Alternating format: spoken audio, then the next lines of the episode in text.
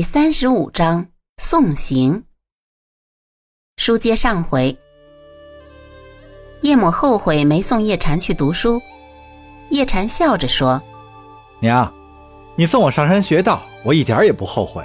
书也没少读，艺也没少学。现在这样的生活我很喜欢。什么家世身份，我从来没有在乎过。只要我喜欢，管她是公主还是乞丐，我都会娶过来的。”叶母说。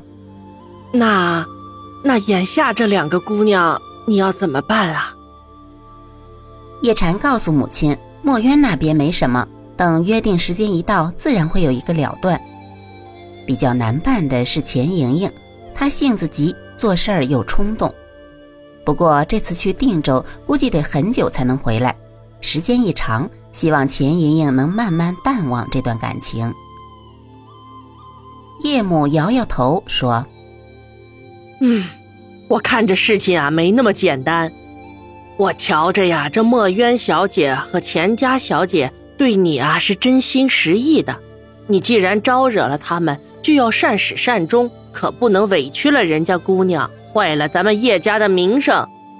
毕竟啊，你下头还有弟弟妹妹，他们以后也是要谈婚论嫁的。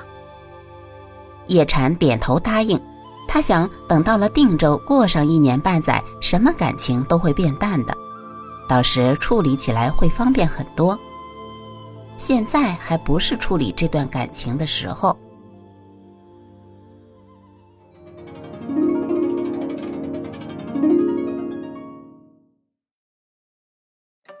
转眼就到了出发的日子，叶禅把要带的书籍和医疗器械。药材等等装在一个大木箱里，衣服被褥等生活用品装在另一个木箱里。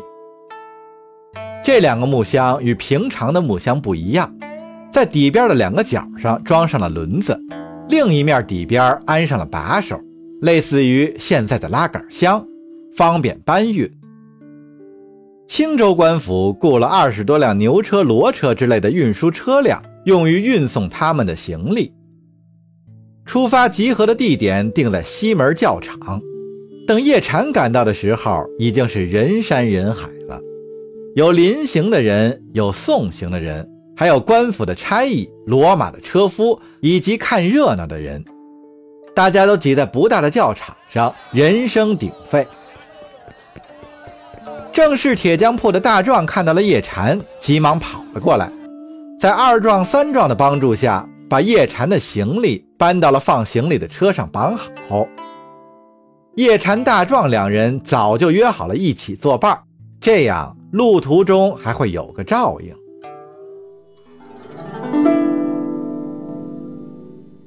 钱莹莹带着秋月一早就来到了教场。当他看到叶禅的时候，刚想迎过去，却看到三个壮汉已经跑到他前头了。等他们帮叶禅绑好行李。在聊天的时候，他鼓足勇气走了过去。大壮三兄弟没见过钱莹莹，见他向这边走来，就一直盯着看。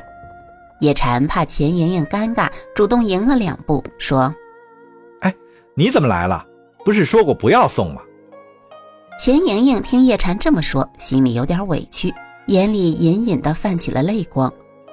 叶禅见他如此，心里有些不忍。换了口气说道：“你一个人来的？”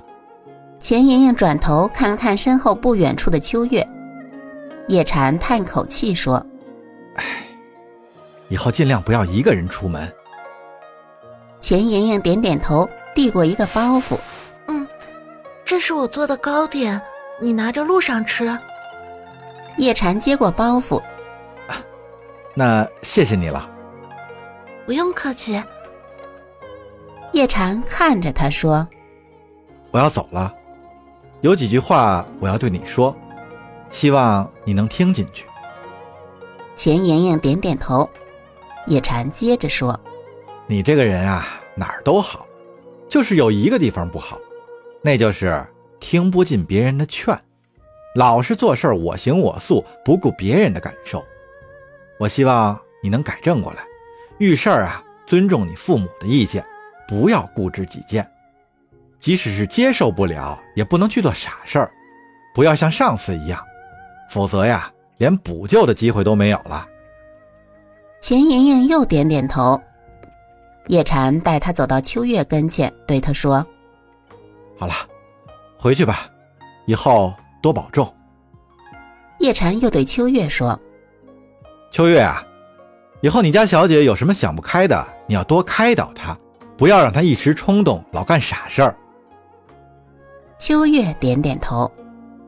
叶禅接着说：“那好，你们快回去吧。我药材认的差不多了，你什么时候回来考我啊？我也说不准，你只管把我让你学的东西学好，我一有机会就会回来的。说定了，我等你。”钱莹莹伸出一只手：“机长为师，你一定要回来。”这就不必了吧。那我就不走了，跟你去。你看你，刚说完，你的毛病就又犯了。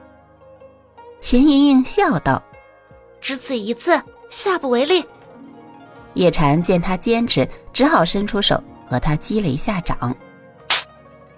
钱莹莹满意的笑着说：“那我回去了，你保重，后会有期啊。”说完，拉着秋月一步一步消失在人群之中。叶禅对自己的处理方式很是失望，他也感到奇怪，为什么每次想好对付钱莹莹的方法，在真正面对她的时候都使不出来呢？即使使出来了，也起不到什么效果。他无奈地回到大壮三兄弟身边，见他们一副不可置信的表情，问道：“，你们这是怎么了？”三壮说：“叶叶大夫，这位小姐是谁啊？”一个朋友，二壮说：“叶大夫，你们这么明目张胆的卿卿我我，就不怕沈府的三小姐知道吗？”啊，他们两个认识的。大壮装作一副难以置信的样子说：“这还有天理吗？”二壮拉着三壮说：“师弟，咱们改行吧，找个师傅学医吧。”四人还没开完玩笑，就听见一阵梆子响。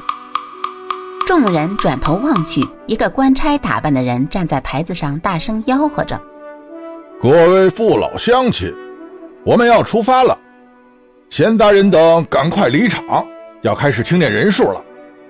出征的人都在原地站好了，叫到谁，谁就站到台前来。”那人喊完以后，人群一阵骚动，送行的人都站到场外了。场中只剩下要出征的百十号人。那官差拿着花名册挨个念名，被念到名字的人陆续站到台前。人数清点完毕，又宣读了出征的纪律和条例。折腾了半个多时辰，出征的车队开始出发了。领头的是喊话的官差，骑着马走在最前边。队伍两边是十多名差役，他们负责这次边关之行的押送工作，要把花名册上的人一个不少的带到定州。他们和服役的众人一样步行，随时观察队伍的情况，避免有人掉队和开溜。队伍中间是运输行李的马车，服役的人跟在放自己行李的马车后，三三两两的边聊天边赶路。刚出了西城门，众人都被路边的一辆马车所吸引。不仅是因为马车的华丽，还有马车旁站立的两个人，亭亭玉立，宛若仙女。叶禅一眼望去，心头一颤，是墨渊带着明禅在那里等他。叶禅急忙向前跑到墨渊跟前，说：“墨渊小姐，何必如此啊？天这么冷，快回去吧。”你的心意我领了，无妨，我就是带点糕点果品给你路上吃。墨渊把食盒从明禅手里接过来，递给叶禅。叶禅伸手接了，说：“谢谢，让你费心了。你看我这也没法耽搁，你快回去吧。”赶路的众人没有停下脚步，前边的边走边回头看。后边的都伸着脖子向前看。叶禅很不习惯这种引人注目的感觉，但墨渊好像不在乎。他对叶禅小声说：“你到了定州，一定要写信给我，半月一次，不能一走就杳无音信。我怕大娘他们起疑。”叶禅点头：“嗯，好。”墨渊和叶禅又互相说了一些保重身体、注意安全之类的话，在众人看来，的确像小两口在告别。队伍已经都过去了，没人来催叶禅，只有一个差役站在不远处看着他们。叶禅见状，忙劝墨渊赶快回去。墨渊让他先走，自己在这儿看着他走。叶禅拗不过他，只好道了声珍重，转身追赶队伍去了。到了一个土坡之上，叶禅回头一望，看墨渊还在路边站着。他抬起胳膊，用力挥了挥手，转身向坡下走去。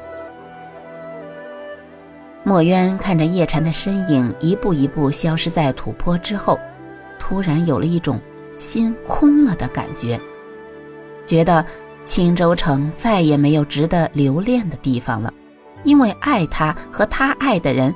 都在定州了。